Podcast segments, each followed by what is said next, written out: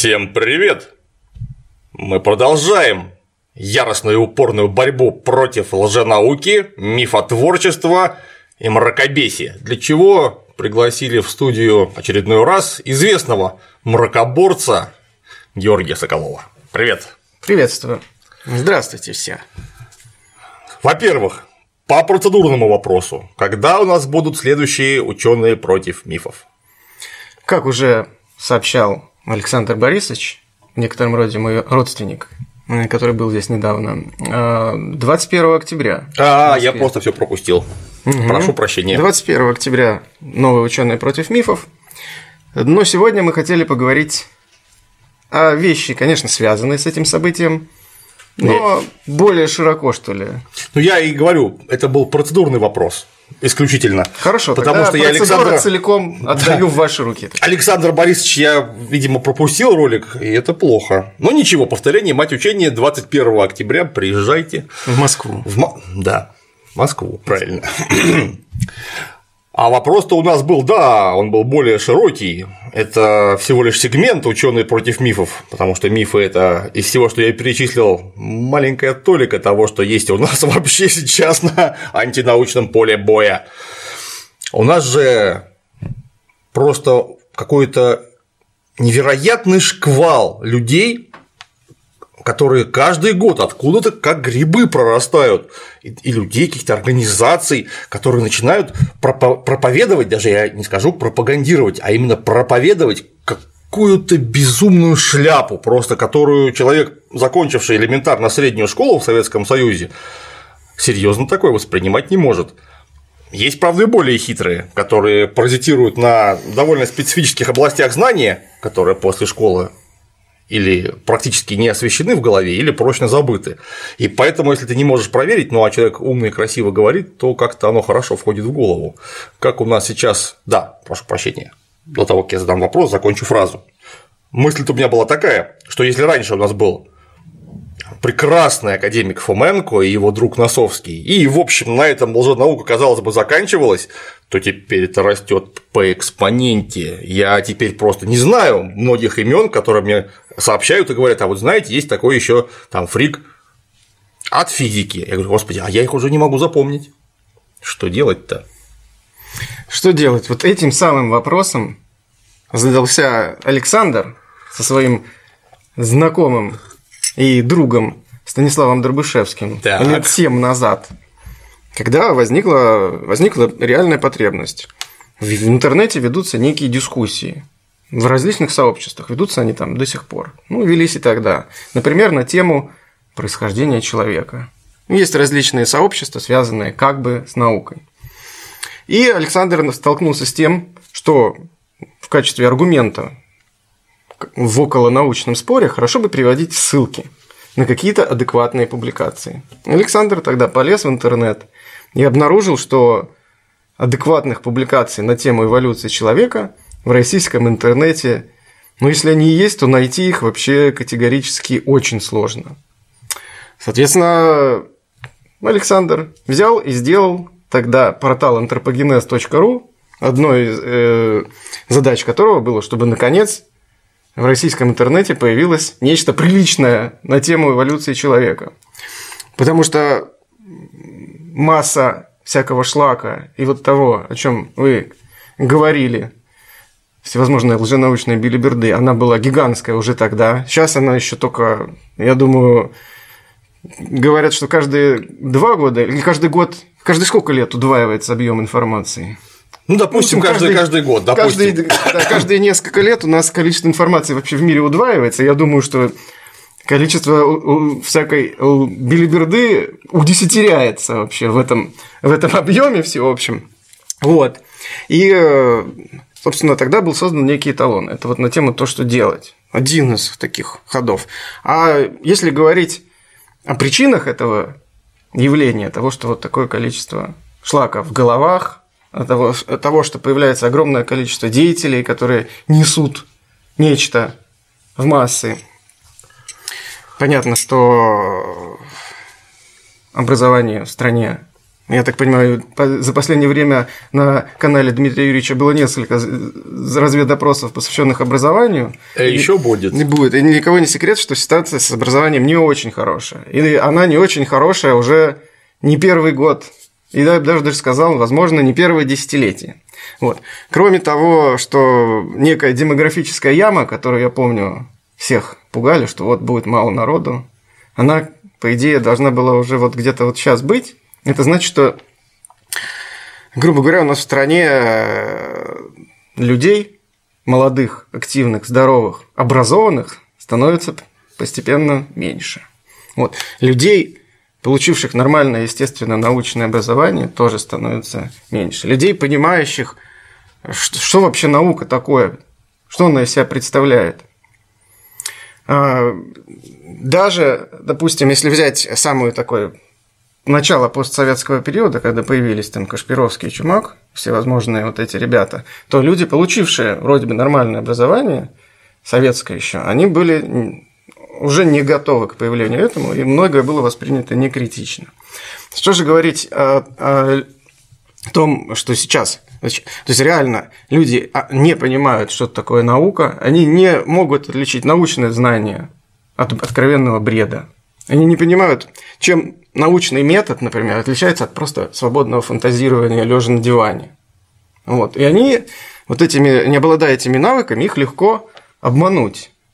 Чем, собственно, целая плеяда деятелей и занимается, на этом кормится. Я бы, конечно, о, да, правильно, кормится, потому что, на мой взгляд, если есть какое-то явление, например, вот это вот самая наша лженаука, то этого явления всегда есть базисные причины, а базисные значит экономические. Потому что если бы это было невыгодно, этим бы никто не занимался. Потому что совокупные тиражи только фоменковских произведений по новой хронологии это несколько миллионов экземпляров книг. Это очень много, это большие деньги. Сейчас, тем более сейчас, когда у нас вот если даже приличная книга, приличное издательство и приличная рекламная кампания продать 10 тысяч бумажных экземпляров – это уже что-то около подвига. А тут несколько миллионов совокупные тиражи – это деньги. А значит, это имеется вполне конкретная экономическая причина. Люди покупают.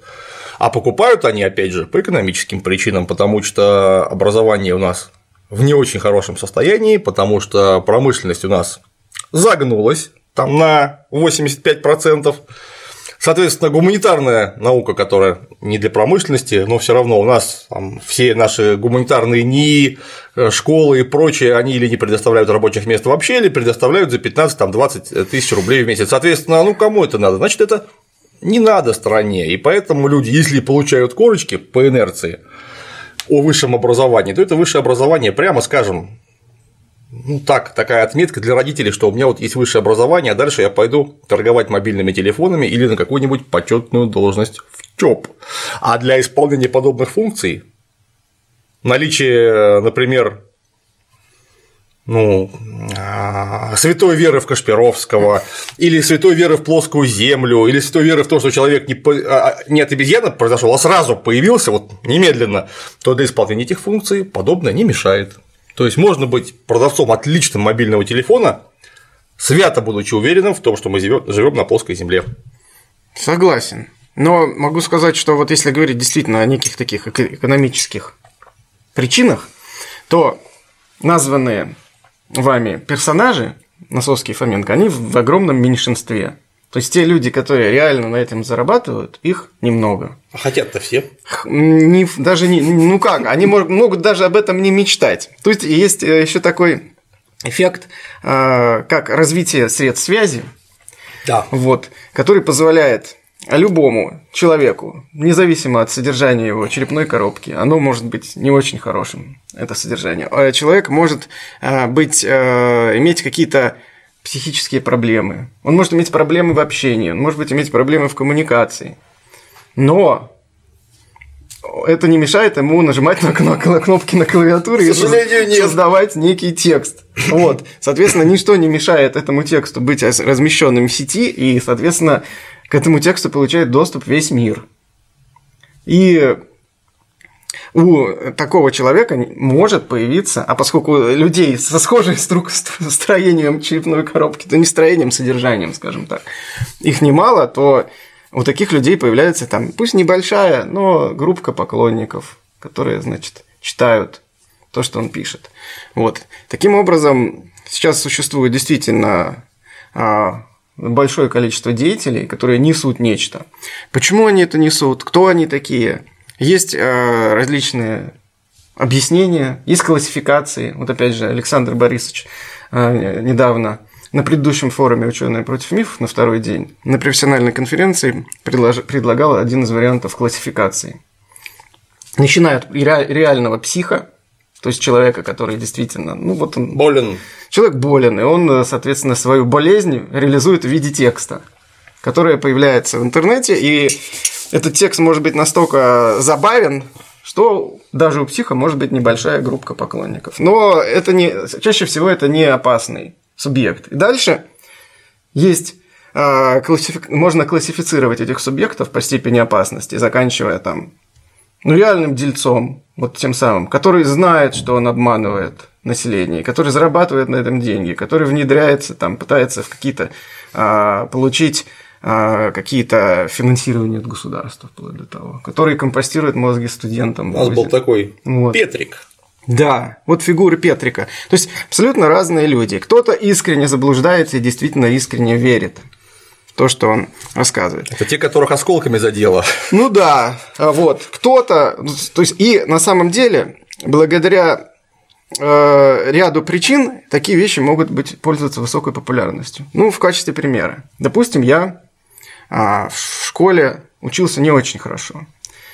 Э, да и учитель у меня был не очень хороший. И на физике, или, допустим, а, на математике мне рассказывали какие-то странные вещи. Вот мне сразу, как сказали в, э, в четвертом классе, что есть отрицательные числа. Меня сразу это как-то напрягло и удивило, потому что... Ну, и даже расстроило. Вот стоит кружка, она одна. Вот две кружки, их две. Где минус, минус одна, минус три кружки? Где минус тысяча кружек? Меня явно дурят.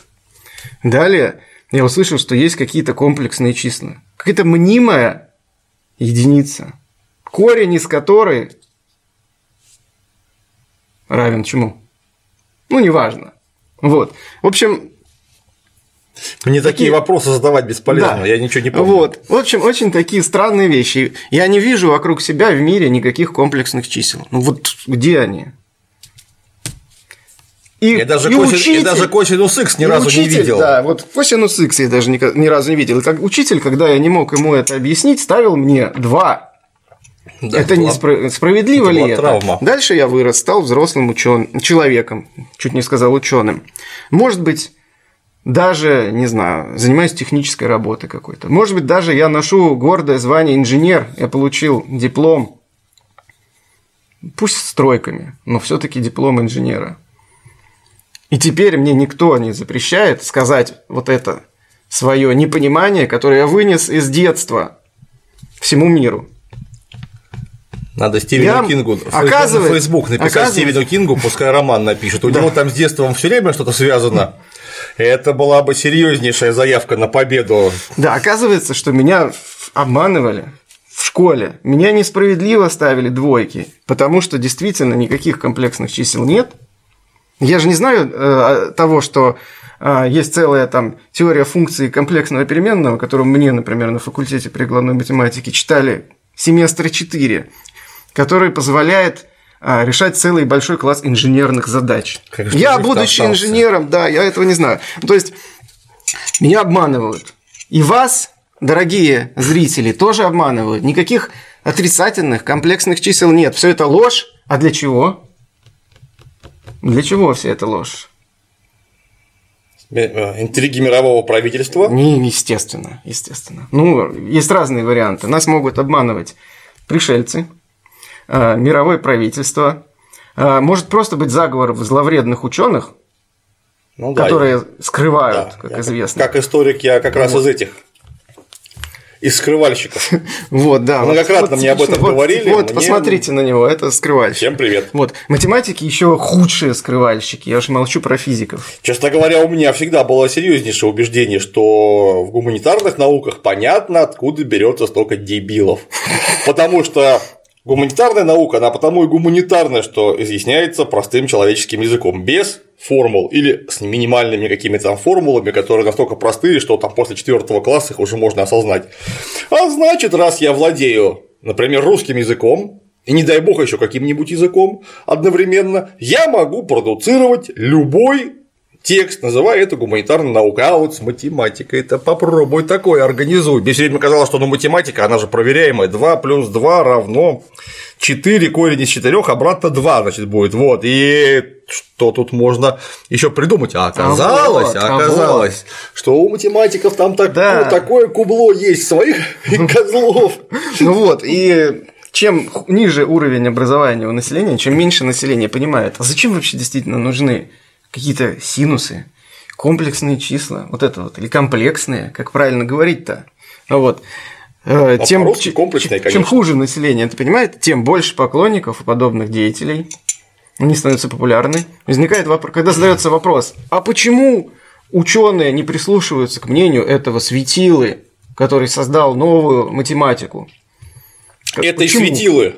Потом, потому же, все потому же, потому что они сидят на грантах, нахватали вот этих они. Ученые же богатеют. Посмотрите вокруг. Сплошные на Мерседесах ученые разъезжают. Это они нахватали грантов на своей вот на комплексных числах.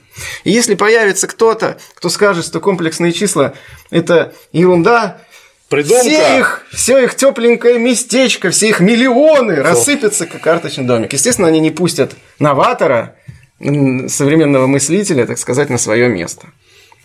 Вот я описал одну из моделей, э, по которой появляется это явление, такое появляется явление масло масляное, но неважно.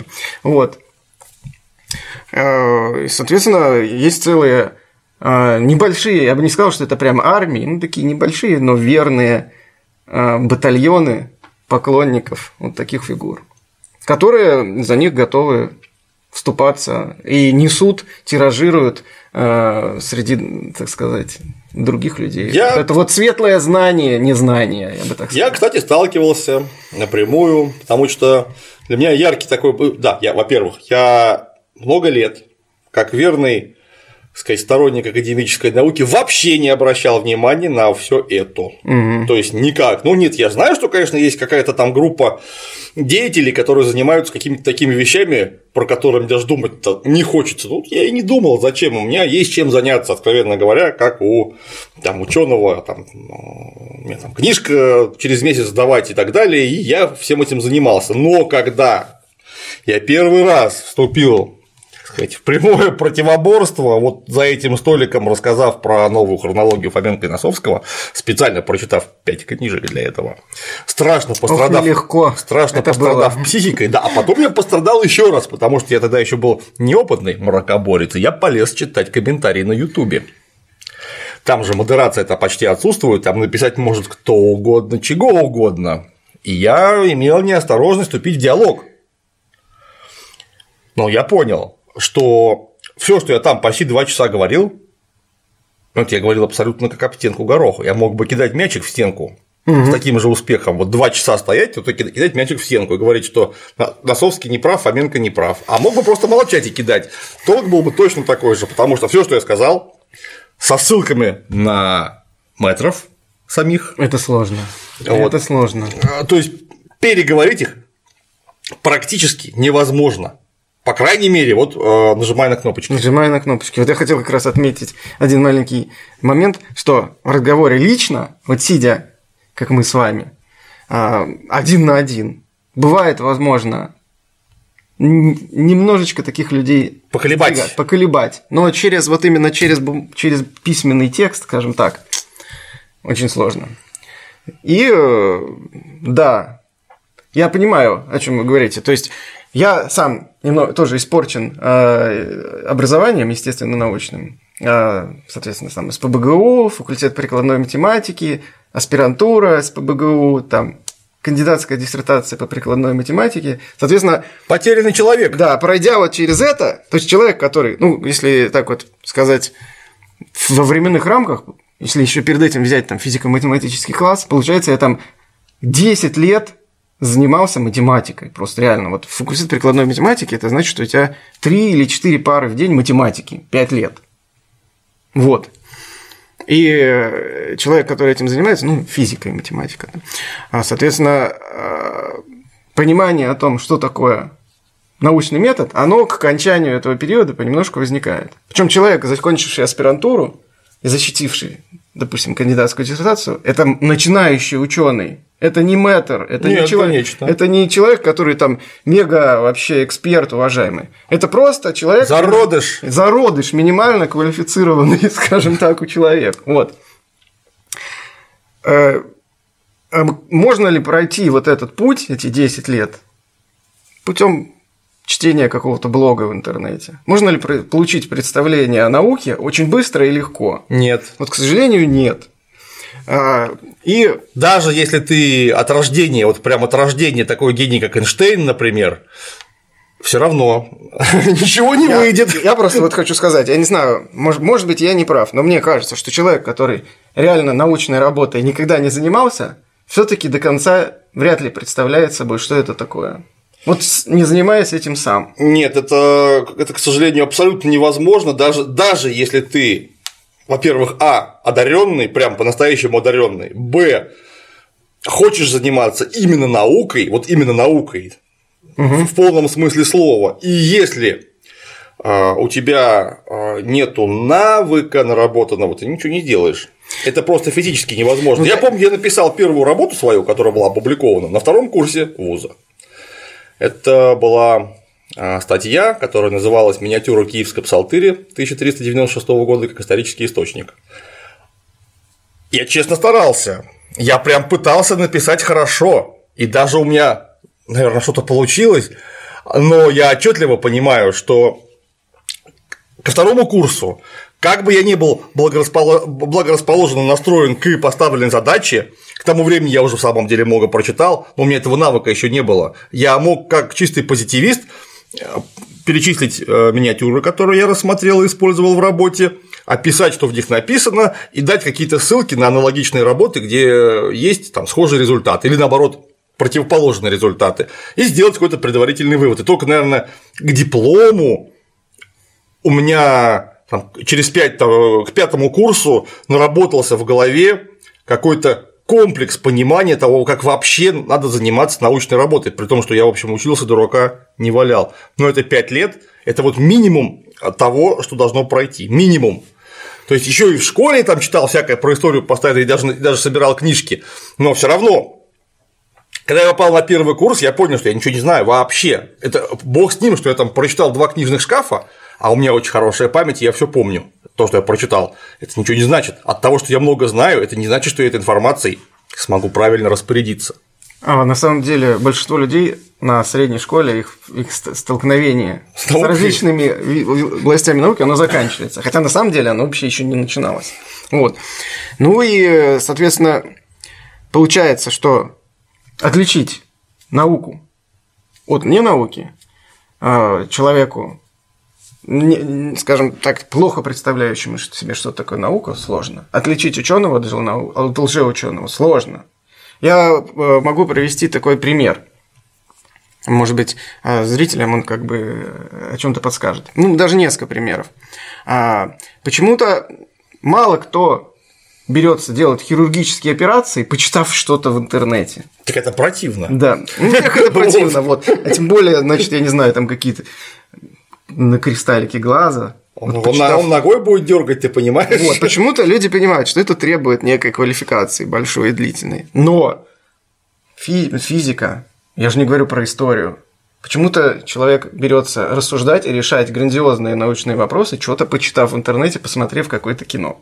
Ты знаешь, в медицине есть такие же люди, кстати. Я есть, с э, есть. Теми, и мы сегодня про них еще, до них еще ага. дойдем. Причем я уверен, что если бы не УК РФ, они бы и операции делали.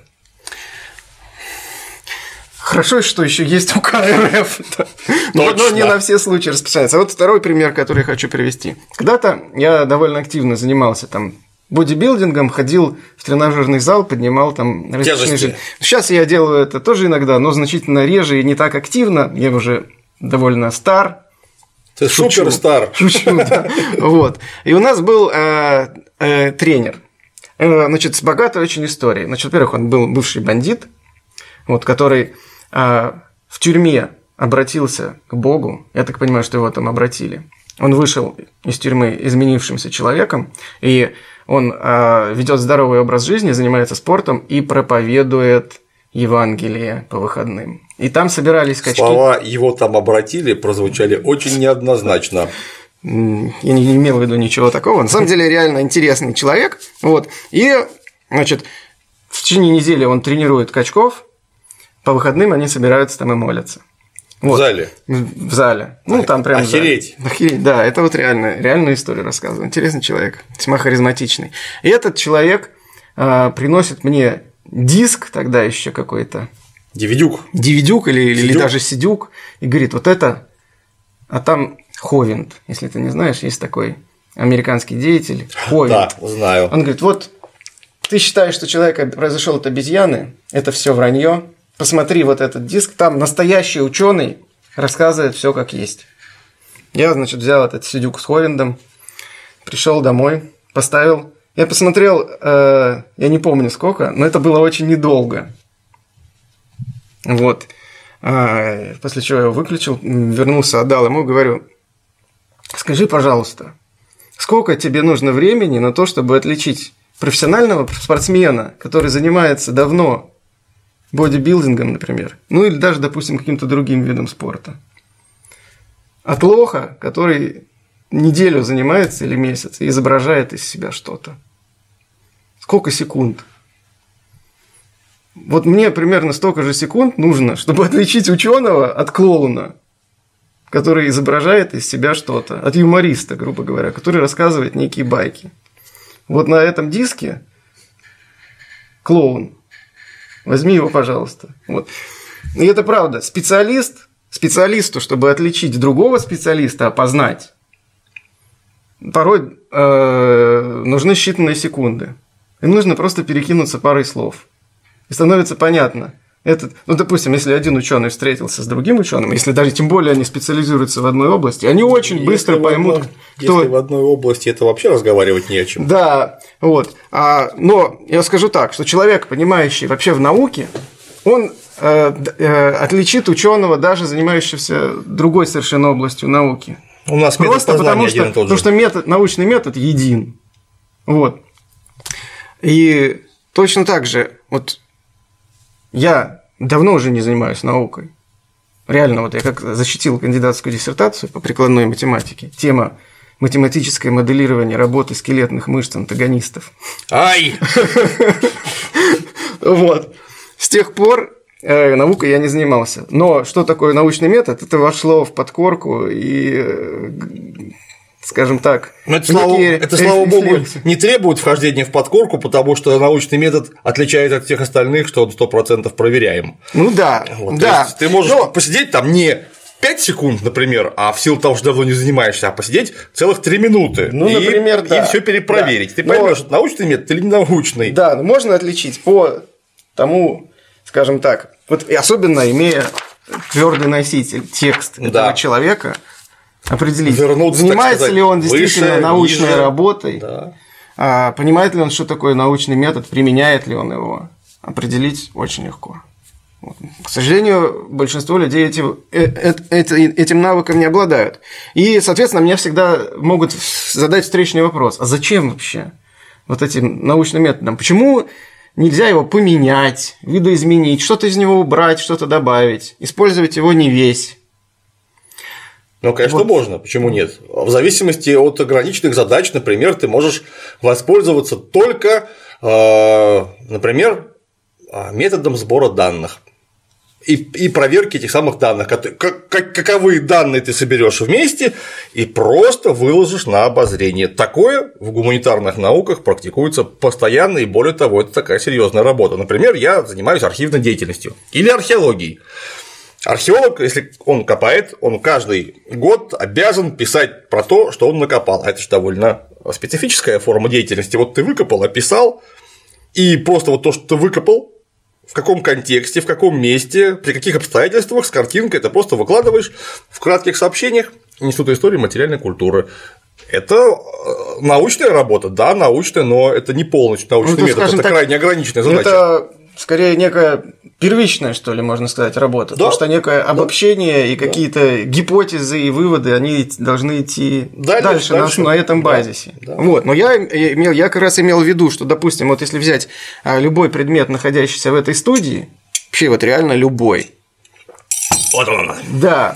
Начиная от чистой воды в этом стакане, вот этого э, мутанта лимона, выведенного искусственным путем. С ГМО. Вот этого поролона, пластмассы, самого вот этого изделия, микрофона с, с электромагнитным ужасным полем, которое Нарушает работу там... мозга. Да, да, да, да создает какие-то модуляции, передающиеся по проводу. Наша одежда, содержащая в том числе синтетические ткани и, и ГМО, и, ГМО, и произведенная на станках, работающих на электричестве, выработанном на угле, например, или не знаю на чем. Торфе. Вот, да. А, Все это а, существует, и всем этим мы пользуемся, да и сами мы живы еще, скажем так, до сих пор относительно здоровы благодаря применению вот того самого научного метода, который оттачивался потом и кровью выковывался, можно в прямом смысле сказать, кровью. Десятки тысяч лет. Ну, я бы не сказал, что десятки тысяч лет, это же, это же, это же вы погорячились. Ну, десятки, кстати. А как появился Homo sapiens и начал, в принципе, познавать мир. Ну, можно сказать, да. Если можно, то можно. Это... Тогда можно сказать и миллиарды. Ну, да, да, конечно. Нет, на самом деле научный метод это то, то, с чем человечество дожило до сего дня, и то, что является, наверное, одним из высших его достижений. И отказываться от высших достижений так просто, это было бы, мягко говоря, а, опрометчиво, б, обидненько. Потому что, а что у нас там эти все тысячи поколений? Иногда умирали даже, вы представляете, за это. Причем иногда умирали по-настоящему, когда у нас а, наши, например, а, католические коллеги а, расправлялись с некоторыми людьми, которые вроде как занимались наукой. Ну, да. Я хотел еще раз подчеркнуть, что, что научный метод, он вещь, скажем так, работающая и проверенная, и нам неизвестен на сегодняшний день лучший метод получения представления об окружающем мире, получения знаний и в том числе улучшения э, нашей жизни. Другой, да. другой, другой метод. Как-то мистические, религиозные подходы в последнее время сбоят. Вот. Соответственно, когда человек заявляет, что научный метод плох, он должен, наверное, показать некий другой метод. И этот метод, по идее, должен быть тоже проверен на каких-то, не знаю, на каких-то реальных задачах. И тут появляется одно из определений лженауки. Я думаю, что нам нужно двигаться дальше, то мы с тобой можем мысли очень долго. Я сейчас просто за- закончу Нет, про проверку буквально. Ну да, давай, да, давай, да. Давай, давай. Да, и тут появляется одно из определений лженауки. Да. Мы пришли к нему. Лженаука – это имитация научной деятельности при отсутствии результатов каких-то реальных практических. Вот Базару это ноль. Одна из определений. Базару есть, ноль. Хорошее человек, рабочее определение. Да, то есть человек из, производит некие тексты, а, которые неподготовленному читателю, неквалифицированному могут показаться умными, даже забавными и даже интересными. Но реальных результатов нет. Он э, ничего не открывает, реально. Он ничего не производит. Нету никаких изделий, которые возникли благодаря его этой деятельности. Вот. Мы не узнали о мире больше. Потому что чаще всего он свои, свои гениальные открытия он черпает из паршивенькой фантастики середины 20 века. Нельзя назвать это неким новым знанием. Вот, одно из этих определений. Прошу вас. Закончить. А я, собственно, про, про проверку эффективности. Потому что, когда мы говорим, например, теперь это очень важно, когда мы говорим о религиозном методе, например, познания или воздействия на мир, то наш друг из Москвы Лекс Кровецкий всегда говорит, что вы знаете, про, религи... про религиозное познание, это, кстати, есть вполне конкретный, объективный метод проверки религиозности, которая описана основ... словами основателя одной из ведущих мировых религий, а именно христианства. Обратиться нужно для этого, конечно, к первоисточнику, а именно к Евангелию, священной книге.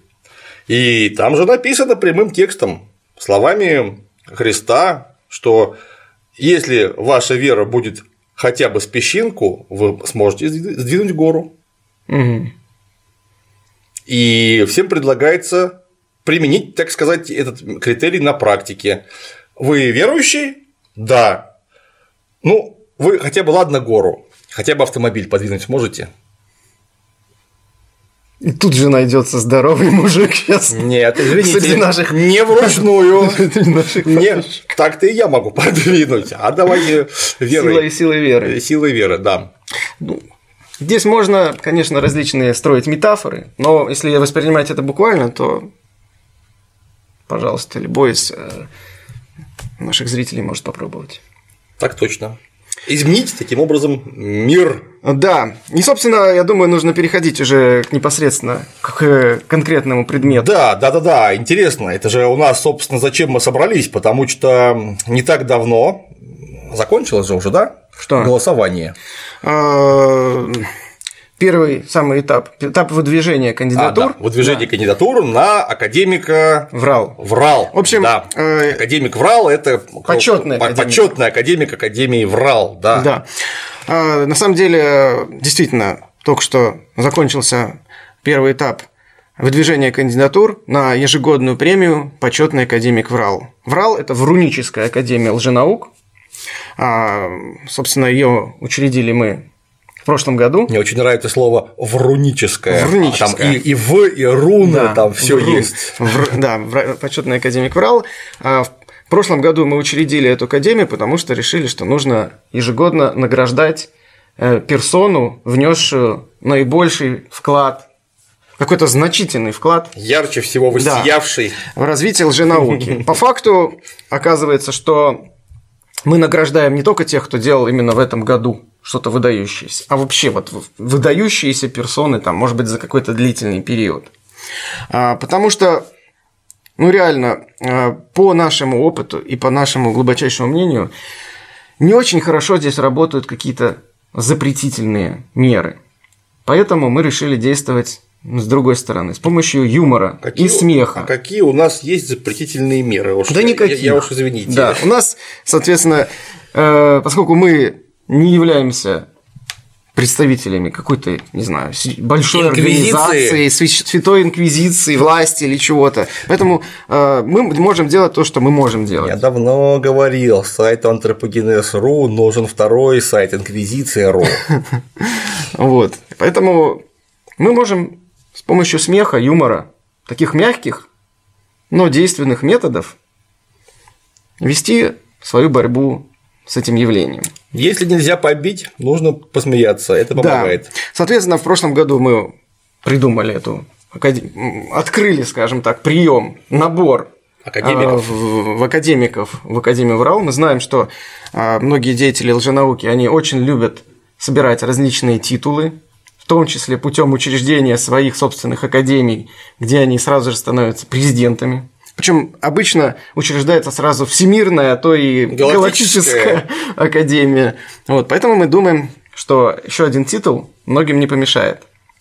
И э, в прошлом году такая премия, награждение, скажем так, у нас состоялось на втором форуме «Ученые против мифов» в октябре 2016 года. Были избраны три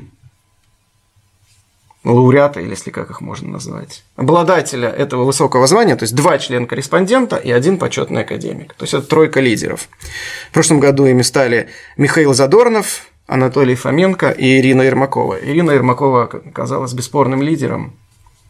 Так скажем, у нас нету сексизма в нашей академии. Женщина может побеждать мужчин у нас легко. Это показал пример прошлого года.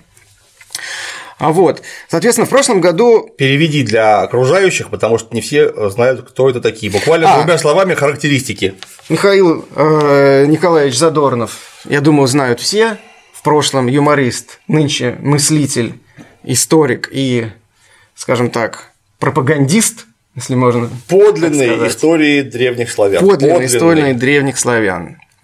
А в том числе, э, благодаря его усилиям удалось собрать деньги на пару замечательных псевдоисторических фильмов. Так точно. Разборы, я так понимаю, этих Были. фильмов были на канале Дмитрия Юрьевича. А я вот сидел на этом стульчике и разбирал. Анатолий э, Тимофеевич Фоменко, сегодня уже упоминавшийся, реальный доктор физико-математических наук, реальный профессор, реальный заведующий кафедрой МГУ, Ну, Там топологией вроде занимается. да, который в один прекрасный момент, а может быть не в момент, наверное, это был длительный процесс, а, стал совершать серьезные открытия в области Истории. хронологии Он и истории. Основателем. Основатель так называемой хронологии. новой хронологии, да. И э, Ирина Владимировна Ермакова – это один из лидеров российского анти-ГМО движения. В своих э, публичных выступлениях она признавалась, что ГМО вообще генно-модифицированные организмы занесены на Землю инопланетянами. Естественно, чтобы нас всех отравить и привести к бесплодию. И яблоки Семеренко поработить. тоже занесены инопланетянами. Семеренко это никак не ГМО. Как же это не ГМО? Просто путем обычной селекции выведенный. Но гены-то модифицировались. В этом плане вообще любой живой организм ГМО, потому что его гены постоянно модифицируются, Вот неизбежно. Да, ну это прошлый год. А, сейчас у нас уже приближается пятый форум «Ученые против мифов» и, соответственно, вторая ежегодная церемония награждения почетный академик Урал. И процедура премии вообще следующая. Мы объявили в наших сообществах в социальных сетях ВКонтакте и Фейсбуке, что любой желающий может номинировать некого кандидата на эту премию. И мы получили а, порядка 500 таких предложений. Богато! Да, порядка 500 человек написали комментарии, из которых э, был составлен список из 90 потенциальных номинантов. Из этих 90, понятно, мы наиболее часто предлагали 20 кандидатур, из этих 20 мы от- отобрали топ-10, и сейчас эти топ-10 вынесены уже на открытое голосование. Серьезный конкурс, доложу я вам. Конкурс серьезный. 50 человек на место. Да. В нашей академии место только лучшим Только. самым выдающимся и достойным. Поэтому пришлось часть номинантов, увы, отместь. И когда к нам сейчас обращаются... Ну, может, они потом смогут. Да, и спрашивают, а где там Мулдашев, где Горяев? Извините, эти ребята не, Слабоватые. не прошли, Слабоватые, слабоватые. да. Вот. Даже до кандидата наук не дотягивают. Естественно, опять нам пытаются предлагать Фоменко с Ирмаковой, а эти люди популярны, но Ну, второй, же, по нашим правилам, второй раз, второй год подряд нельзя. Вот, и, соответственно, у нас сейчас на сайте висит эта горячая десятка, идет голосование. Я должен сказать, что народ голосует массово, в больших количествах. То есть я могу вот сравнить просто с прошлым годом. В прошлом году у нас всего проголосовало 5600 человек. В этом году на сегодняшний день, хотя голосование еще только началось, уже 33 тысячи человек проголосовало, а видели это голосование а, порядка 600 тысяч человек. Ну, то есть, это если говорить о просмотрах, что ли, этого Ну, да, поста. понятно, просмотр Порядка поста. 600 тысяч. Поэтому вопли будут большие, Класс! взрывы, так сказать, и они уже идут. Вот, соответственно, я, возможно, а, я не- буду здесь оглашать весь список, наверное, номинантов. Все желающие могут посмотреть, мы дадим ссылку на голосование. Я надеюсь, что когда выйдет а, данный ролик, голосование еще будет продолжаться, и любой желающий сможет принять в нем участие. Ну, я хочу сказать о таких потенциальных лидерах, что ли, этого рейтинга, которые явно выходят в отрыв, и, может быть, о наиболее таких интересных. Статистика-то персонажах. уже есть, понятно, что есть Статистика фавориты. уже- да, уже есть фавориты, и, конечно, может ситуация измениться. Ну, например, в прошлом году а, Ермакова, она долго боролась в этом голосовании с Прокопенко, И но все-таки победила, его Победила в конце, да. А в этом году Прокопенко у нас о нем позже явный претендент на лидерство. Хорошую заявочку сделал конкретно Так, пару, пару так. дней назад о ней поговорим. Да. А, Соответственно, о процедуре еще награждения немного. Вот 21 октября, соответственно, у нас определится тройка лидеров, и на форуме «Ученые против мифов» будет жюри, состоящее из серьезных ученых, которые открыто проголосуют, и мы выберем победителя. То есть все будет транслироваться в прямом эфире, это можно будет смотреть. Это будет и зрелищно, весело и интересно. Вот. Как на Оскаре у вас будет сюда, как на Оскаре. Да, у нас есть даже статуэтка «Грустный рептилоид». У нас есть это прежде чем перейти к самим номинантам, вот такие замечательные дипломы. Это диплом прошлого года, но я думаю, что в этом году он будет сделан не хуже. Отличная полиграфия, прекрасный дизайн. Класс. Дайте-ка посмотреть. Какую камеру показать? Сначала мне. Потом в камеру ведущего, я думаю, все все увидят. Вот тут из Это- хорошей бумаги, добротный диплом. Да, все Такое еще по-честному. заработать надо на самом деле. Сзади ничего нет. Да, я бы себе такой сделал, но нельзя, правила не позволяют. Вот. И а еще и к победителю у нас специальная статуэтка грустный рептилоид. Вот грустного рептилоида я помню, он хорош. Да, я думаю, что фотографию пришлю и можно будет включить. Теперь немного о номинантах этого года, о явных претендентах на лидерство. А, Сразу хочу сказать, что нас по правилам наших сообществ в anthropogenes.ru и ВКонтакте и Фейсбуке мы вообще стараемся избегать всевозм- всевозможных разговоров о политике и религии. Они у нас просто запрещены. Просто по, по опыту, потому что мы знаем, что как только начинаются разговоры на эти темы, начинается, если не мордобой, но только по той простой причине, что через- добраться. Не добраться, Не добраться иначе бы он начался. Поэтому, поскольку у нас сообщество научные, научно-популярные, скажем так, у нас эти темы под запретом. Тем не менее, а, к нам в наши топ-20 пробрались вот Представители. еще до того, как мы отобрали топ-10, пробрались представители, в том числе а, э, со стороны религии. И первым моим было порывом вообще, поскольку правила наши не позволяют об- обсуждать религию и политику, их оттуда убрать. Но потом я подумал, что все-таки раз народ выдвигает, одного из э, такого человека можно оставить. Vox Populi, Да. Vox Dei. Тем более я подумал, ну мало ли, ну вот а, митрополит Волоколамский Иларион, он же Алфеев Григорий Валерьевич, ну кто за него проголосует? И сейчас он так рванул, что, я, что реально а, по ре- результатам голосования имеет высочайшие шансы войти в тройку победителей. Сразу хочу оговориться, что то, что митрополит Русской Православной Церкви, не имеет никакого отношения к тому, что мы обсуждаем. Если он попал а, в данный список, значит, он имеет какие-то заслуги на ниве науки.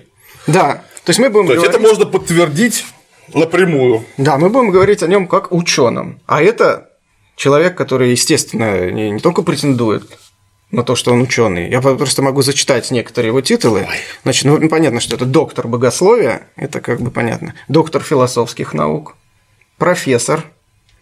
А в 95 году он окончил Оксфорд со степенью доктора философии. Оксфорд. А, Он ректор общецерковной аспирантуры и докторантуры, ну, еще заодно и председатель синоидального отдела внешних церковных связей. Ну, это его как бы чиновничная отдельная должность, которая к нашему вопросу отношения не имеет. В общем, человек, имеющий кучу степеней. Автор более 800 публикаций, в том числе монографий по патристике, догматическому богословию, церковной истории, также переводов различных. Патристика – это раздел, который изучает творение отцов церкви, то есть серьезных авторитетов, живших в прошлом, святых и так далее. Да. А при этом проверка показала, что индекс цитирования его близок к нулю. Ну, то есть отдельные самоцитирования, там одно или два каких-то цитирования этих работ. Ну, то есть, грубо говоря, перевожу на научный язык, или точнее, с научного на простой. Человек написал очень много чего, что на самом-то деле, по большому, нахрен никому не нужно. Потому что на это никто не ссылается. никто- 800 работ – это какое-то безумие просто на самом деле. Просто безумие. Я знаю ученых, которые в самом деле ученые, и они вот, закончив вуз, там, к 80 годам безостановочно бомбя, они там доработались до 600, там, 650 публикаций. Ну и, и это и то очень много, очень много, а 800 работ, это, ну, это человек должен быть как бешеный принтер. Угу. Ну теперь вот э, немного о заслугах. Да. Данного деятеля. Он, э, э, естественно, как ученый, он позиционируется, естественно, как теолог. Есть такая теолог. вид э, такой деятельности, если не знаю, человеческого знания, если можно это так назвать, теология. Переводится на русский как? Наука о Боге. Богословие, в принципе. Да. Вот. И, э, значит, во-первых, в 2009 году РПЦ учредила свою аспирантуру и свою докторантуру, ну, где же... он является вообще у них же главой. есть э, Пер... Пока ну, еще не... Среднее образование это у них духовная семинария, среднеспециальная да. ПТУ, потом высшее образование это академия духовная. Да, так вот, а здесь она, э, как, как становится понятно теперь, чтобы приблизить к государственным стандартам. Понятно. Вот, в 2009 году главой этой этих ученых советов, или как это можно сказать, защитных советов, где защищают диссертации а, священники, является митрополит Иларион, он же Григорий Алфеев. Соответственно, а, имеет ли право церковь учреждать свою аспирантуру? Почему бы и нет? Если, она, внутренние, внутренние если она зарегистрировала официальное учебное учреждение с правами и, а, и с советом, который имеет прямое отношение к ВАКу, который имеет право присваивать индексы, почему нет? Ну, пока без ВАКа. Есть речь, вот в 2009 году речь шла чисто о внутренних делах. А, так а внутри так, господи, да, все что да. угодно, да. Давай мы организуем академию, ты мне тоже что-нибудь Да, мы тоже можем свою это, аспирантуру это, это, это, это законно абсолютно. Вот Дмитрий Юрьевич да. может э, спокойно, столько уже бы тут докторских диссертаций бы мы написали. Mm. Вот. Далее, э, в 2012 год э, митрополит Иларион выступает на э, ученом совете Национального исследовательского ядерного института МИФИ, МИФИ после чего ученый совет единогласно принимает решение об открытии кафедры теологии. В МИФИ. В МИФИ. Знаменитое было мероприятие. Да, вот. Соответственно, серьезный естественно, научный вуз, в нем открывается кафедра теологии. А, я почитал, собственно, речь на открытии. Естественно, говорит он прекрасно. Смысл который э, речи, в частности, сводится к тому, что, во-первых, понятно, что издревле университеты были, так сказать, давали широкий спектр знаний. Издревле университеты находились под патронажем церкви. Скажем так, он говорит, в средневековье, ну, грубо говоря, оставался широкий э, спектр знаний. И можно ли назвать современного человека образованным, если он не владеет знаниями о религиозной традиции? Для этого а... история есть. Митрополит Иларион считает иначе. Он отвечает «нет». И поэтому э, в МИФИ открывается кафедра теологии. Вот. А далее я зачитаю э, тоже цитату хотел бы быть правильно понятым. Когда я говорю о культурном аспекте христианства, то совсем не имею в виду какого-то внедрения, тем более насильственного, в область научных исследований со стороны теологии. Мы никоим образом не покушаемся на автономию науки. Более того, мы утверждаем, что сфера науки принципиально отличается от сферы религии. Абсолютно прав. Тут да. уж не могу подписаться.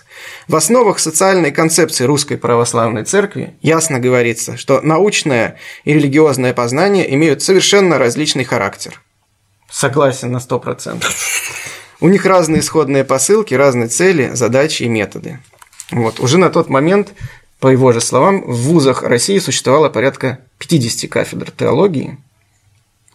Проходит несколько лет, 2015 год. Согласно решению Высшей аттестационной комиссии, теология становится новой научной специальностью. Индекс 260001. вот. А соответственно... Ох, люди, ох, русские люди. А. А, могу озвучить, я почитал паспорт этой специальности, некоторые области исследований. Становление, историческое развитие теологии. Классики и современные представители теологической мысли. Ну, почему бы и нет? Ну, в принципе, это вот становление историческое развитие теологии, это можно в рамках истории. Это история религии. История религии, да. Далее, еще один. Теологические учения о соотношении религиозной веры и разума. Это направление исследований. Э, теологическое объяснение хода исторического процесса. Теологическое, то есть с точки зрения ну, только что Бога. Человек, только что человек говорил, что он не вторгается э, в науку, а это прямое вторжение, между прочим. А теологические учения об отношении к науке – это отдельное направление исследований. Теологическая антропология. Вот, собственно, вот такие направления исследований. На мой взгляд, э, есть направления исследований, которые явно могут быть размещены в русле других наук. Э, история, История философия, философия, филология, филология лингвистика, там в частном случае. Вот. И есть направления, о которых сам он, сам Иларион прямо говорит, что для того, чтобы заниматься вот этими направлениями. То есть э, э, история религии – это взгляд на религию снаружи, а теология – это взгляд изнутри. То есть человек, который занимается теологией, должен верить. То есть через, через личностный опыт веры он может получать новое научное знание. То есть это как раз то, что максимально далеко от научного метода. Это не только далеко, это ему просто против... ну, это, перпендикулярно. вот, вот это вот, да, это угол 180 градусов, это вот находится здесь, а это здесь. И в евклидовом пространстве не пересекается никогда. Да, то есть для понимания, а, одна из задач личного метода максимально исключить влияние каких-то убеждений, эмоций. Научного метода. Да, да. Я сказал личного. Ой, научного. А, да. А, одна из задач научного метода максимально убрать человека из исследуемой системы и, грубо говоря, чтобы никакие предубеждения, убеждения, суеверия а, не влияли на исследование и на его результаты. Здесь Пристрастие, как... то, что нравится, здесь не полностью, нравится. Здесь полностью наоборот. То есть, второе. Еще один из одна из частей научного метода – это недопущение каких-то сверхъестественных объяснений. Безусловно. В систему. Наука как, это. Как только в системе, как только в системе появляется фраза, или даже не фраза, а тень мысли, что нечто произошло или произойдет, или происходило в прошлом, потому что это соблаговолил сделать некто, кого мы э, считаем сверхъестественным существом, то тут же про науку можно забыть немедленно. Можно. Даже если мы, например, свято верим в сверхъестественное. В сверхъестественное. А, ну, как только это сверхъестественное пересекается с предметом исследования, все. Это значит, что мы просто отказались от попыток объяснить. Потому что мы не знаем. Мы... Это воля некого сверхъестественного существа, которое, существование которого недоказуемо и неопровержимо. Вот. Соответственно, по ряду признаков теология совершенно явная лженаука. Еще один признак, по которому можно классифицировать теологию как лженауку, вот сегодня, я имею в виду с позиции 21 э, века, это отсутствие результатов. Если кто-то со мной не согласен, я прошу наших уважаемых зрителей написать в комментариях к этому видео за последние 10 лет какие выдающиеся результаты получены теологами мира.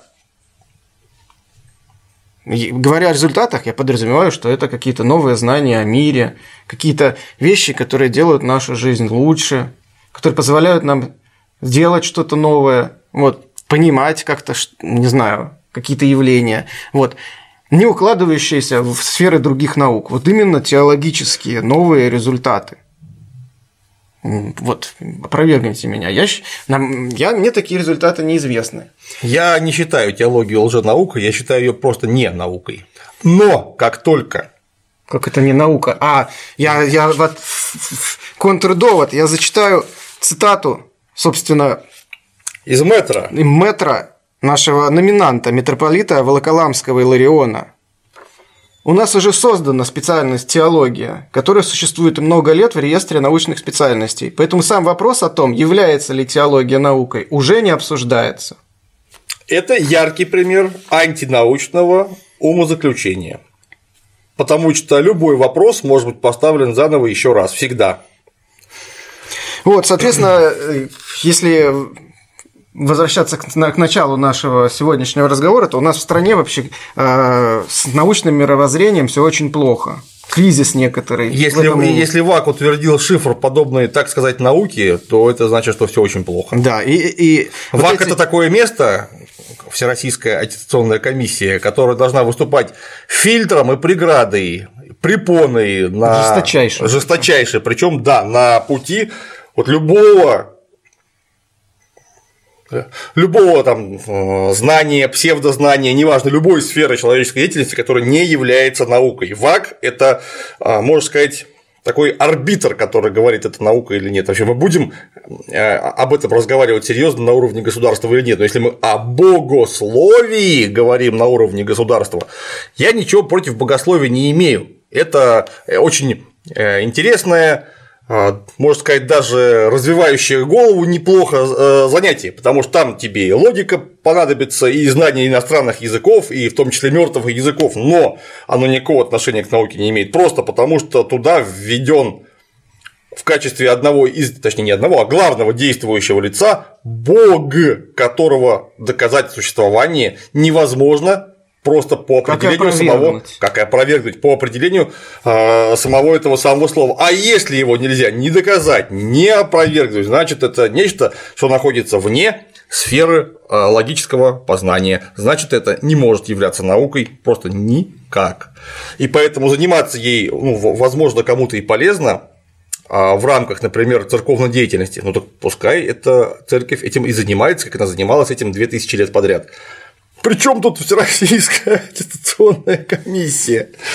Ну, я говорю, на самом деле это, конечно, не конец. То есть я думаю, что нас ждет еще много впереди, к сожалению, веселого в этой сфере. Например, в июне на конференции все в том же институте МИФИ с участием э, министра Иларион, а, с участием министра и Илариона, они оба там были министр образования. Васильевой. Да.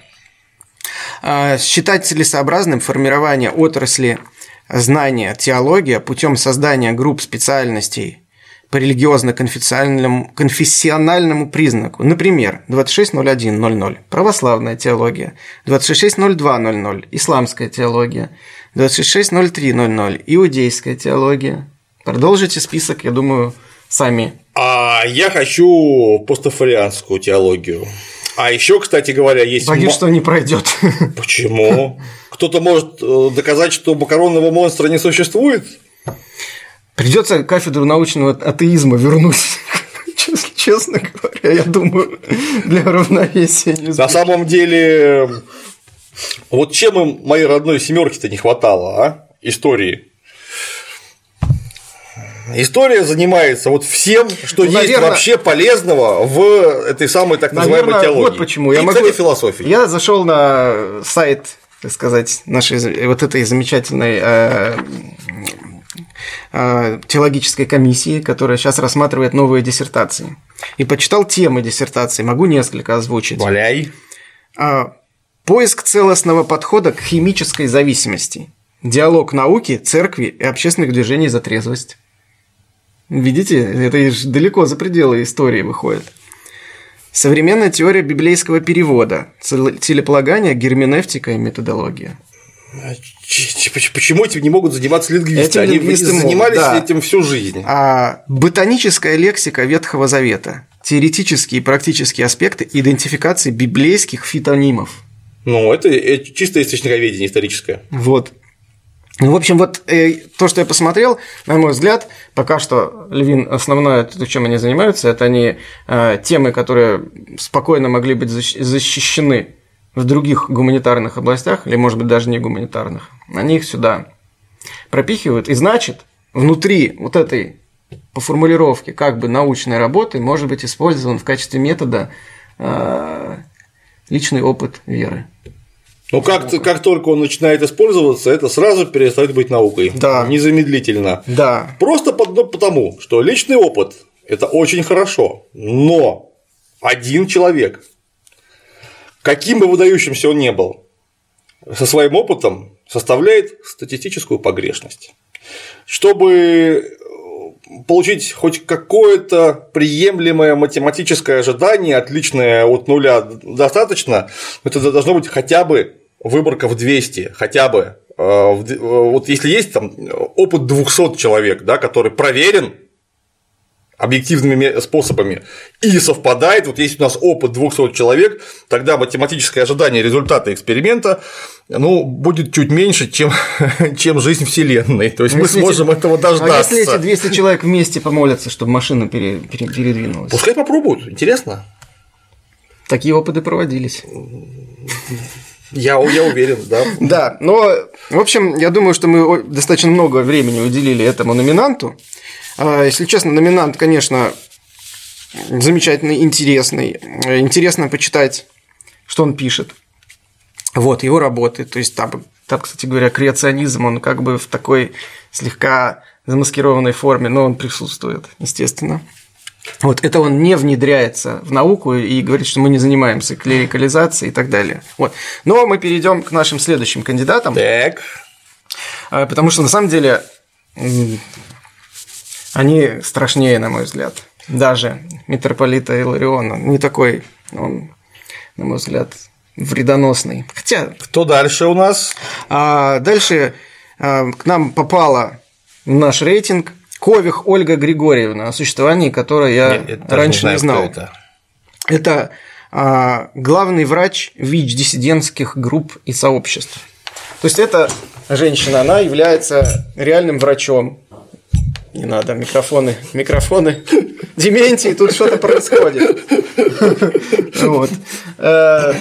Э, Врач-терапевт. Который... Меня, меня убило просто слово ВИЧ-диссидентских групп, это вот я отреагировал. Ну да, мне, кстати, говорили, что лучше не употреблять термин ВИЧ-диссиденты, потому что он придает им какую-то такую романтическую окраску. ВИЧ-отрицатели. Короче, это люди, которые утверждают, что а, вируса ВИЧ не существует. Вот. То есть его не существует, а все вот это то, что нам рассказывает Тавич, это угадаете, что? Это... Заговор. Заговор, же. конечно. А кто? Ну, мировое правительство. Мировое правительство, Америка. Жады и чекисты. Они э, с помощью вакцин пытаются нас травить. Для этого они придумали ВИЧ. И таким образом они выкачивают из нас деньги и заодно травят. Гепатит и Эболу, наверное, тоже придумали. Абсолютно верно. Все вредные, все опасные заболевания, они как бы на самом деле придуманы, а лечить все это дело нужно, повышая иммунитет с помощью морковного сока, редьки и барсучьего жира. И огурца. Огурец, а сок тонус. Растишка. Вот. Соответственно, и другие замечательные методы. Но это звучит смешно, но по факту эта женщина, будучи действительно реальным врачом-терапевтом, э, работающим в поликлинике, не знаю, работает ли она сейчас, но она работала в поликлинике военного города, городка э, в, Подмоске, в Подмосковье. Я как раз хотел спросить, где она Московская работает область. или работала, чтобы туда не ходить, ни в коем случае. Да, она не обязательно ходить, она работает в интернете. Она Ах пасется у этих э, э, несчастных людей, есть свои сообщества, где вот ВИЧ-отрицатели тусуются. Она там их консультирует. То есть представьте себе ситуацию. Э, у ребенка диагностирован ВИЧ, ему прописывают определенную терапию. Родители напуганы, лезут в интернет, они находят некое сообщество, где говорится, что вас обманывают, ВИЧ нет, они находят там женщину, как говорит, я настоящий опытный врач-терапевт, я давно работаю. Ольга с, ее, Григорьевна? Ольга Григорьевна а. с таким лицом врача. И э, вам нужно выкинуть все эти лекарства. Вы даже продолжаете их брать. Ну, но делайте вид, что вы продолжаете терапию, чтобы злодеи не догадались, что вы не соблюдаете их условий. Вот. А вместо этого давайте ребенку э, морковный сок, барсучий жир, редьку и преднизолон. На всякий случай, преднизолон – это препарат, угнетающий иммунитет. Охренеть. То есть, то есть ребенку ВИЧ-инфицированному угнетает э, средства угнетающие. У него и так этого иммунитета уже нет, тут надо еще преднизолона бахнуть сверху. Вот, соответственно... А вот это на самом деле уже никакой, никакая не лженаука, это сажать надо. Это уголовщина. Да. Вот, на самом деле, э, опять же, мы здесь не следователи, Дмитрия Юрьевича нету с нами сегодня. Вот. А он не был следователем, он Ну, был оперуполномоченный. мы даже не оперуполномоченные с вами. Но, судя по тому, что то по той информации, которую можно прочитать в специализированных группах, в том числе посвященных Ольге Григорьевне, она виновна реально, вероятно, возможно, я не говорю, не делаю таких утверждений, что ряд таких случаев завершились летальным исходом. Я уверен, что если кто-то слушает подобные советы, имея в виду э, по-настоящему опасные заболевания, риск сыграть в ящик самостоятельно или свести в могилу своих родственников, друзей повышается колоссально. И этим должны заниматься не всякие шутники типа нас, а компетентные органы. С неприятными дяденьками во главе. В общем, вот такие замечательные люди на вот всем этом смешном, о чем мы говорили до настоящего момента, вообще произрастают. Здесь речь идет уже не просто о том, что она зарабатывает. Я не думаю, что она что-то на этом зарабатывает. Здесь речь идет о том, что э, несчастные люди, которые ищут какую-то помощь, находят выход вот таким образом. И заканчивается это плачевно. Это вот один из результатов пренебрежение научным методом. Если кто-то интересовался, зачем он нужен, вот он нужен за тем, чтобы в частности не было токого, потому что какой там спид, какой там гепатит, извините, от гриппа можно помереть спокойно, если пренебрегать лечением. Ну да. А откуда спид? Э, то есть она не отрицает, что существует спид. Спид есть, но это наркоманы, которые, скажем так, их здоровье резко ухудшилось, и иммунитет упал из-за того, что они наркоманы, а ВИЧ нету. Ага. Нужно просто повышать им иммунитет, перейти на здоровый образ жизни и так далее. Вот. Сразу замечу как-то это в XIV веке, когда все, даже если бухали пиво, то исключительно крафтовое, другого-то не было, все дышали свежим воздухом, ни одного автомобиля с двигателем внутреннего сгорания, только натурпродукты, кругом коровьи и лошадиные какашки, почему-то это не остановило чуму. И средняя продолжительность жизни, например, у нас на Руси, судя по костным останкам, равнялась приблизительно 28-31 году. Вот так. Хотя у всех был исключительно здоровый образ жизни. В общем, вот так вот. Э, этот номинант э, Честно говоря, вот когда я читал про некоторых наших номинантов, становится тяжело, неприятно, больно и страшно. Вот, и понимаешь, что выдавать смешную, шутливую премию такому человеку не факт, что это то, что нужно. Это Но, потенциальный убийца, крайней... извините. Да, это потенциальный убийца. Но, по крайней мере, а, я думаю, что мы сможем привлечь внимание к этому вопросу. Это хорошо. Вот. И на этой печальной ноте мы перейдем в более веселый, оптимистичный и жизнерадостный лад. Прокопенко. Перейдем к нашему любимому а, Игорю Станиславовичу Прокопенко а заместитель генерального директора по документальным и публицистическим проектам телекомпании РИАН ТВ, автор и продюсер проектов «Территория заблуждений», «Самые шокирующие гипотезы» и «Военная тайна».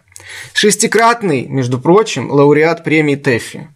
Честно говоря, наша телеакадемия вообще, вот она по шесть раз выдает а, премии таким за замечательным, за территорию выдающим, заблуждений. Да, выдающимся Класс. людям. Нет, я думаю, что может не за нее, там куча проектов. В первую очередь а, Игорь Станиславович начинал как а, ведущий на РЕН-ТВ военной тайны. Я помню, Стал известным. Да, Это да. конец 90-х. Вообще он, он же военный. Да. И начинал как военный журналист. И я слышал положительные отзывы поначалу. Я даже какую-то книжку его читал. Передачи. Ну, военная тайна была да. неплохая передача, пока у меня еще был телевизор, я его смотрел, было э, даже иногда очень интересно, тебе говорят, а вот смотри-ка ты там танк, там Т-34, давайте полазим внутри. Ну, мне же интересно, как мальчику, что там у него внутри. Ну, там с камеры полазил, посмотрел, вот пушка, вот затвор, все работает, ну, класс. Ну, э, да, на самом, ну, в общем, этот человек, это идеолог вот тех самых передач, куда ходил Александр Борисович. Э, территория заблуждений и самые шокирующие гипотезы вот этого всего а, этого, сам, вот, вот этого сосредоч... сосредоточия лженауки, мифов, мракобесия и так далее, конспирологии, которые... И распространение его в массы. Распространение его в массы. Соответственно, когда мы его номинировали, он сейчас бешено набирает голоса, естественно, потому что человек популярный, в отличие, вот, допустим, от Ольги Кових, вот, которую пока про нее прочитаешь, голосовать за нее не захочешь. А когда прочитаешь, то как-то можно и захотеть. То вот этого человека реально знают. И многие пишут, но ведь он просто ведущий, или ну он же не, не сам, он просто лицо. У него там книжек куча за его авторством. Вот, так я просто я специально поднял интервью 2014 года на лента.ру, оно опубликовано. Ему задают вопросы различные, на которые он отвечает. Да, сейчас я продюсер, но это не столь важно, потому что в любом случае я остаюсь автором программы. Я, конечно, не имею возможности писать все тексты, но все истории мной разрабатываются, планируются, редактируются. Вопрос. Какие темы в последнее время вы инициировали сами? Давайте без иллюзий. Все темы, вернее, все направления, которые появляются в моих передачах, инициирую я сам.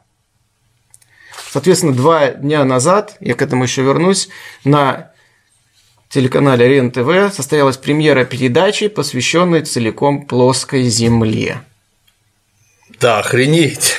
А, еще раз, давайте без иллюзий. Все темы, вернее, все направления, которые появляются в моих передачах, инициирую я сам. Прокопенко Игорь Станиславович. Да. Ха! Вот такой должен быть звук в этом месте. Дальше. Дальше, опять же, часто в оправдании канала РЕН-ТВ и его идеолога, в данном случае Игоря Станиславовича, говорят, что ну это же просто сказки, никто в это не верит, это вот такое фэнтези. Да ладно. Это, не, это же забавно, просто так по приколу вечером поржать, пишут. Мы вместе с детьми вечером смотрим и смеемся. Вот я хотел посмотреть, хочу посмотреть на эту семью, которая каждый вечер смотрит РЕН-ТВ и смеется с детьми. И мне этих детей немного жалко, потому что сам Игорь Станиславович не считает это юмором. Поэтому, я цитирую его, поэтому могу ответственно сказать, что сегодня то, что мы делаем, пожалуй, самое доказательное из популярных документальных программ и фильмов. Это самая достоверная, самая популярная передача.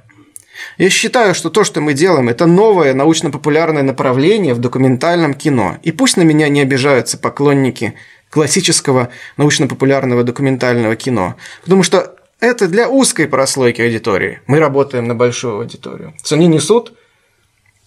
Я заметил. И далее. У меня нет задачи образовывать зрителя. Нет задачи донести до зрителя информацию в последней инстанции. У меня есть задача донести до зрителя весь спектр мнений, донести ту информацию, которая существует вокруг этой проблемы. Имеется в виду там некий вопрос. Соответственно, в 2014 году там еще были а, «Жизнь на Марсе», черная дыра и большой адронный коллайдер и так далее. Позавчера выходит передача о теории плоской Земли.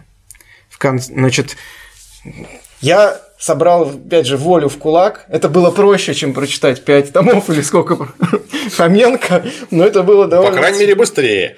Человек собрал... То есть, я не знаю, кто это делал. Я не думаю, что сам лично Прокопенко писал сценарий. Мы знаем после походов Александр, что там работают некие наемные девушки, квалификация которых я, которую я не буду сейчас характеризовывать. В общем, соль в том, в этой передаче не было ни одного физика, ни одного астронома. Это при том, что он говорит, что они дают широкий спектр.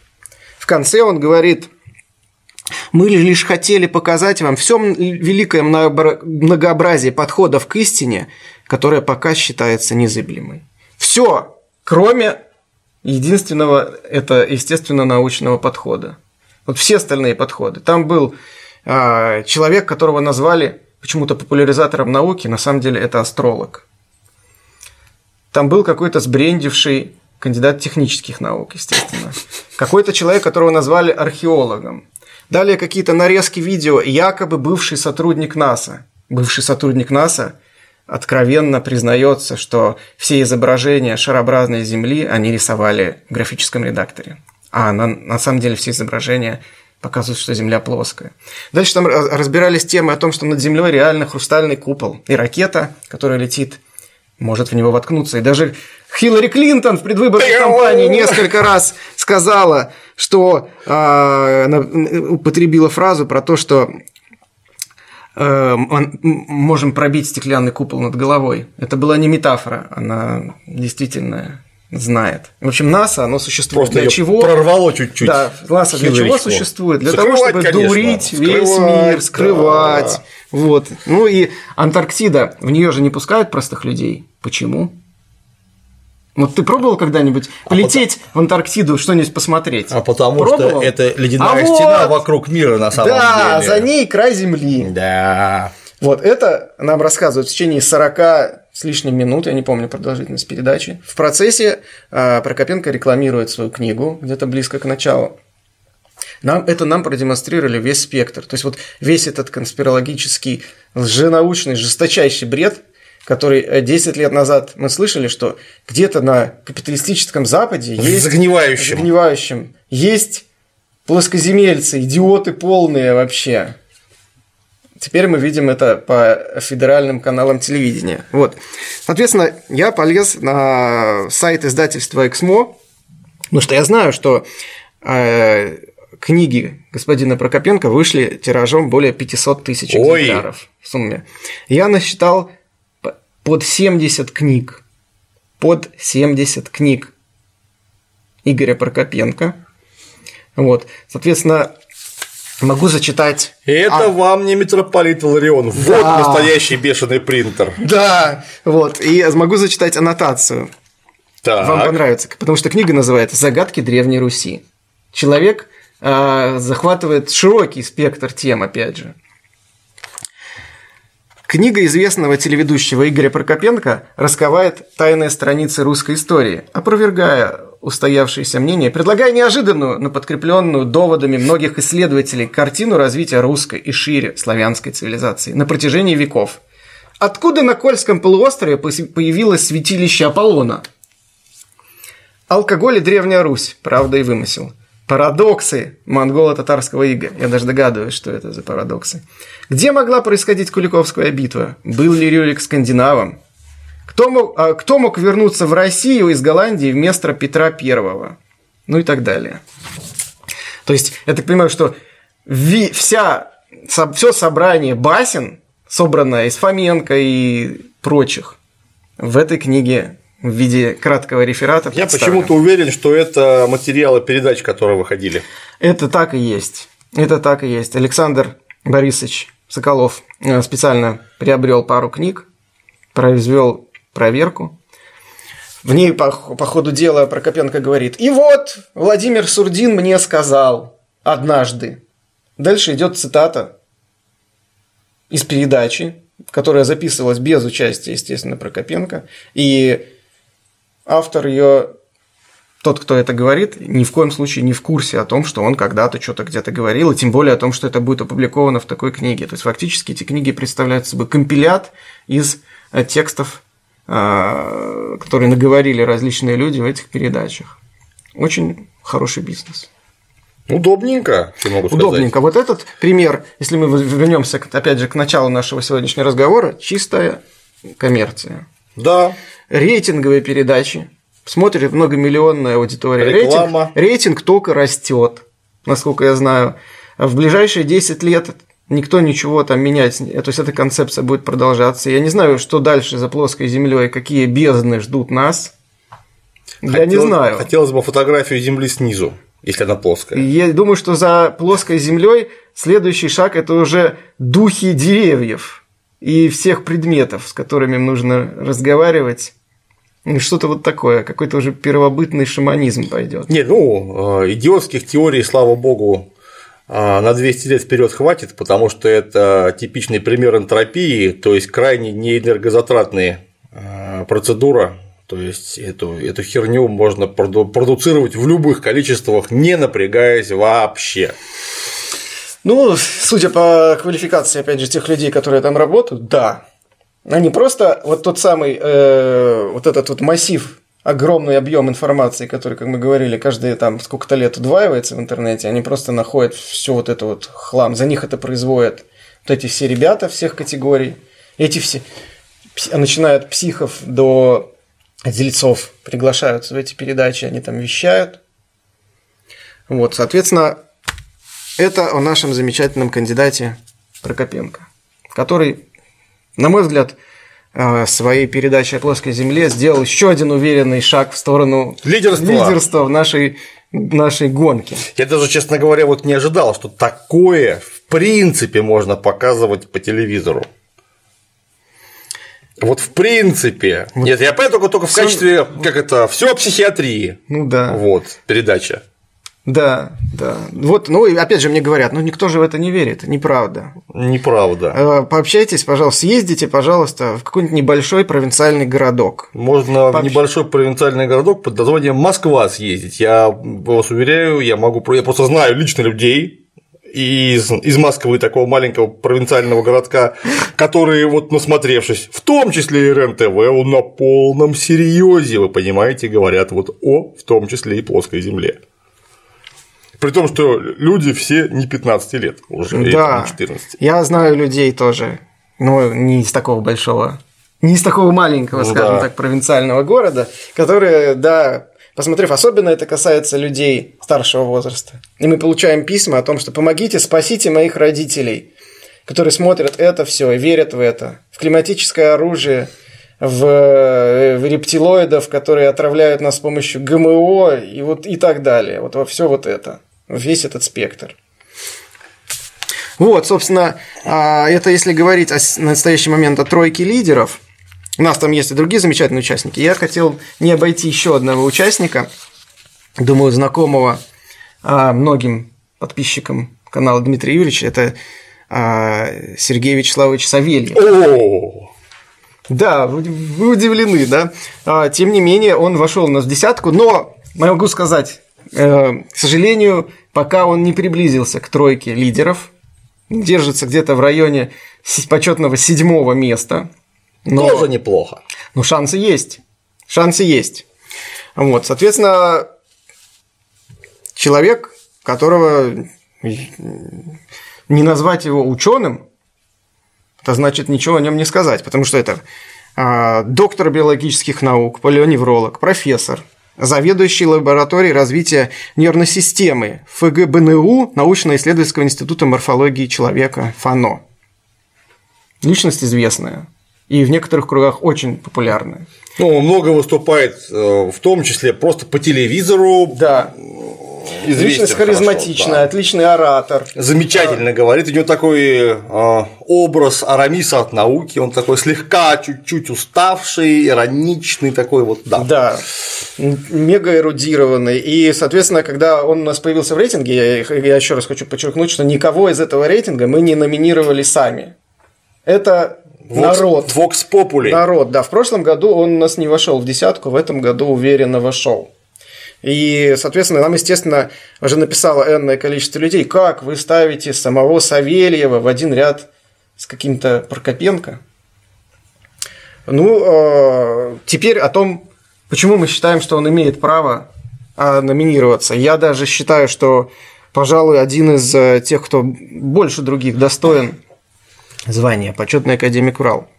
А, В 2010 году а, вышла книга «Возникновение мозга человека». Да. Монография. Не читал, но помню, такую Да. книгу видел. Соответственно, э, на портале антропогенез.ру мы тогда опубликовали рецензию на эту книгу в трех частях. Причем выходили они постепенно. а, Соответственно, первую делали в основном Станислав Дорушевский и Александр Соколов. Ко второй и третьей мы привлекали также доктора биологических наук э, Светлану Бурлак. Ой, э, прошу прощения, филологических наук Светлана Бурлак, весьма известного авторитетного ученого, и историка, доктора исторических наук Леонида Вишняцкого. Вот, потому что в этой книге автор касается очень широкого спектра проблем. То есть он говорит и о, возникно... и о прямохождении, и о возникновении речи, и о формировании рас, о целом широком спектре вопросов. Причем он говорит в таком стиле, что до него эти вопросы, они как-то решались недостаточно серьезно. Вот. И, соответственно, э, было выявлено, что, что показали эти рецензи- рецензирования. Эти рецензии открыто опубликованы у нас на сайте, висят до сих пор. Что на 100, э, грубо говоря, на 90 с- э, страницах, которые были проанализированы, было совершено порядка 150 ошибок. Вот Грубо ошибки, говоря, по полторы на страницу. Ну да, э, даже больше, чем по полторы по странице. Почему мы говорим уверенно, что эти ошибки? Что это ошибки? Любой может зайти и посмотреть. Потому что это, э, это неправильное употребление терминов. То есть он, допустим, говоря о зоологии, о каких-то биологических признаках, э, не знает, как употребляется термин, как он переводится. Э, это незнание фамилий авторов. Это постоянная путаница с цифрами. Это очень небрежное обращение с источниками. Ну, то есть, грубо говоря, человек ссылается на некую работу, мы берем эту работу, проверяем, выясняется, что в ней нет того, о чем говорит Сергей Вячеславович. То есть он ссылается на работу, в которой ничего подобного не говорилось. Вот. И, э, соответственно, а, вывод, который был сделан, к сожалению, обилие ошибок и неточностей, речь идет о сотнях, путаница в научной терминологии, небрежность, неаккуратность в обращении с первоисточниками, недостаточное знание тех областей, в которые он вторгается, зоологии, палеонтологии, антропологии, археологии, искажение или незнание фактов, игнорирование данных, поспешное глобальное обобщение на основании очень ограниченной выборки. И широкий набор демагогических приемов. То есть спор с, оглупленных, с оглупленным оппонентом, классический, соломенное чучело. И маго, как говорил да. Карел Чапик. А, навешивание ярлыков и так далее. То есть приемы, которые хороши для такой, ну, не знаю, публицистической веселой статьи, но, но не для научной монографии. Соответственно, вот эта работа была а, уже несколько лет с тех пор, как это, а, она была опубликована. Хочу привести еще одно определение лженауки. А это... профессор Савельев, кстати, видел ваши рецензии? Вот, да, естественно, я не знаю, видел ли он и читал ли он, но он точно знал, он точно знает об их существовании. Возможно, он их не читал. Возможно, опять же, поскольку он в интернет не ходит, ему распечатывали, что-то приносили. Не уверен, что он внимательно в это читывался. А, а, Петр Капица Э, приводил такое определение, что лженаука – это непризнание ошибок. То есть один из еще из признаков, по которым можно классифицировать лжеученого, это то, как человек относится к критике. Потому что критика – это одна из основных частей науки вообще, благодаря которой она развивается, благодаря которой вообще, э, скажем так, э, получаются научные результаты и совершенствуются методы научного исследования, это критика. И нормальная реакция на критику – это «благодарю вас, уважаемый коллега, я согласен вот с этим, вот с этим я не согласен». А, в следующей редакции я учту ваши обязательно замечания. Ну или как э, иногда приводят всякие забавные примеры, когда человек говорит, что вообще ваше замечание полное отстой, вы вообще ничего не понимаете, но тем не менее большое спасибо вам, уважаемый коллега. То есть и так далее. Вот, то есть это вот а, уважительное отношение к критике и даже благодарность.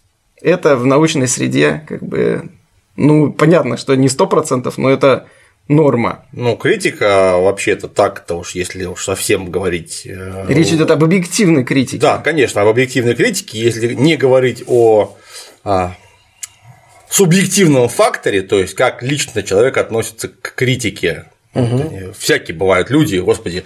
Если говорить об объективной критике и о ее месте в научном познании, то критика это включение, по крайней мере, попытка включения старой системы, ее положительных моментов в новую систему на более высоком уровне. Это просто двигатель науки критика, безусловно. Поэтому вот это э, действительно адекватная реакция на критику, это, это мне поможет в моей научной работе. Это рецензирование. Рецензирование – это один из инструментов подготовки научной работы. Обязательный этап, я бы так сказал. Я написал некую научную работу. Прежде чем ее отправлять куда-то, Надо публиковать, я отдам ее на рецензирование специалистам, другим коллегам моим. Может быть, не коллегам, может даже а, специалисту, живущему в другой стране, говорящему в другом языке. А, если я вторгаюсь в чужие области научные, ну, например, я биолог, и я касаюсь каких-то вопросов, связанных с лингвистикой, Я не, не, не обязан. худо не худо бы посоветоваться. привлечь лингвиста в качестве рецензента. Здесь этого ничего не сделано. То есть эти, всех этих ошибок, большинства этих ошибок легко можно было бы избежать, обратившись к рецензентам. Если, конечно, не говорить о тех ошибках, когда э, читатель намеренно вводится в заблуждение. А такое тоже есть. Ну, я не знаю, когда человек ссылается на книгу, в которой не написано, то есть он говорит, вот по соответствии с работой такой-то, дали некие утверждения. Мы идем, влезем в эту работу, а там вообще о другом. Как это? Это ошибка, это неточность. В общем, мы будем предполагать, что это такая небрежность. Ну, это, может быть, человек просто взял опосредованную ссылку и не проверил ее. Такое бывает. Да, это, причем это явление носит массовый характер. То есть вот нам тоже, опять же, могут сказать, зачем вы продираетесь к мелочам? Ну, подумаешь, человек не так употребляет. Это не мелочи. Ну, допустим, он не так употребляет термины. Ну, пусть он там перепутал немножко какую-то цифру. Это допустим, он сослался немножко не на тот источник. Если мы вот так разговариваем, и человек на разговорной речи сказал там не 1000 грамм, а 1050 грамм, или перепутал термин некий, то ничего страшного нету, потому что понятно, что живая речь, тем более диалог, это очень специфический жанр, не все им 100% владеют. Но письменный текст – это совсем другое дело, потому что и ты можешь вернуться назад к собственному тексту и проверить, что там написано. А что совсем нехорошо, твои читатели могут вернуться. То есть э, неправильное употребление термина, прошу прощения, термин это язык науки. Если ты занимаешься именно этой наукой, ты обязан использовать правильную терминологию. Или если вдруг ты решил изменить терминологическую систему, то об этом надо договориться. Вот прямо э, перед тем, как ты погрузишься в дебри, сказать, что раньше была принята такая терминология, я не считаю ее правильной, в рамках своей работы я буду называть такие-то явления и предметы вот так. И Например, я не буду говорить мозг, я буду говорить зуб, потому что я считаю, что так правильно. И поэтому у меня мозг будет называться зубом, а зуб будет называться глазом. Но если вот об этом ты договорился заранее, то внутри своей работы ты имеешь право делать все, что угодно. Да, мы, мы знаем, что э, профессора Савельева, конечно, проинформировали об этой, о существовании этой, наших э, критических публикаций. Вот, я думаю, начиная с самой первой из них, э, реакция на критику была следующая. Он выпустил небольшой видеоответ, где звучит примерно следующее. Почему я не отвечаю на критику? Я не вступаю в дискуссии с дилетантами. Далее он говорит о причинах нападок, то есть это личный мотив, обида. То есть он говорит не о сути критики, а о том, почему это критика. Это личный мотив авторов. Они обижены на профессора Савельева, и поэтому вот эти вот пасквили пишут. Вот.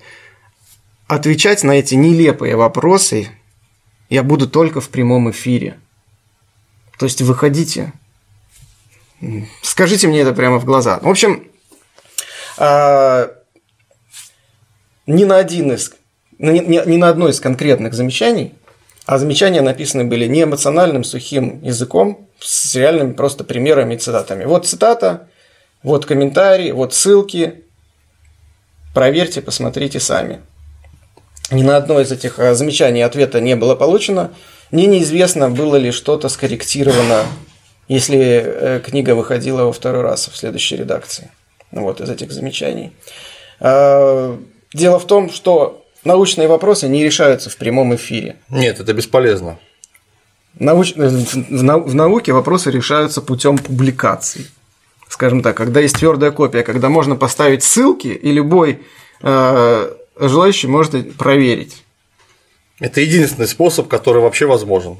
Я не говорю, что обязательно должна быть бумажная публикация. Например, это может быть интернет-публикация, теперь такое тоже возможно. Так просто удобнее гораздо, потому что вот есть у вас исходная работа, есть на нее критика, есть ответ на критику. Все видно. Вот, соответственно, э, с тех пор э, неоднократно э, в различных интервью и так далее профессор Савельев задавали вопрос, а вот была критика, каждый раз мы узнаем новое о себе, и о наших взаимоотношениях. Точнее, я-то я в этом в самом не участвовал, но мои коллеги, э, в первую очередь Станислав Дробышевский, узнает новое о себе. О том, что мы, оказывается, приглашали профессора Савельева в редакцию антропогенез.ру, но он отказался. Для нас это новость. Непонятно мне все это немножко. И так далее. О том, что там, не знаю, Дробышевский просился к нему, но его не приняли. И так далее. Вот. И, то есть, поиск различных личных мотивов, каких-то попытка перевести а, действительно научную дискуссию в какую-то такую бытовую, понятную, опять же, непрофессиональной аудитории плоскость. Вот.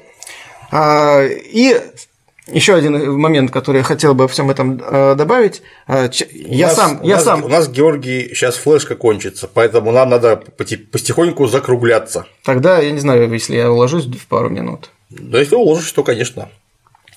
А, в общем, я был уверен, что профессор Савельев, вот он когда лезет в другие сферы смежные, там он вот допускает все такие небрежности, неточности и косяки, но в своей этой сфере он монолит, скала, авторитет и так далее.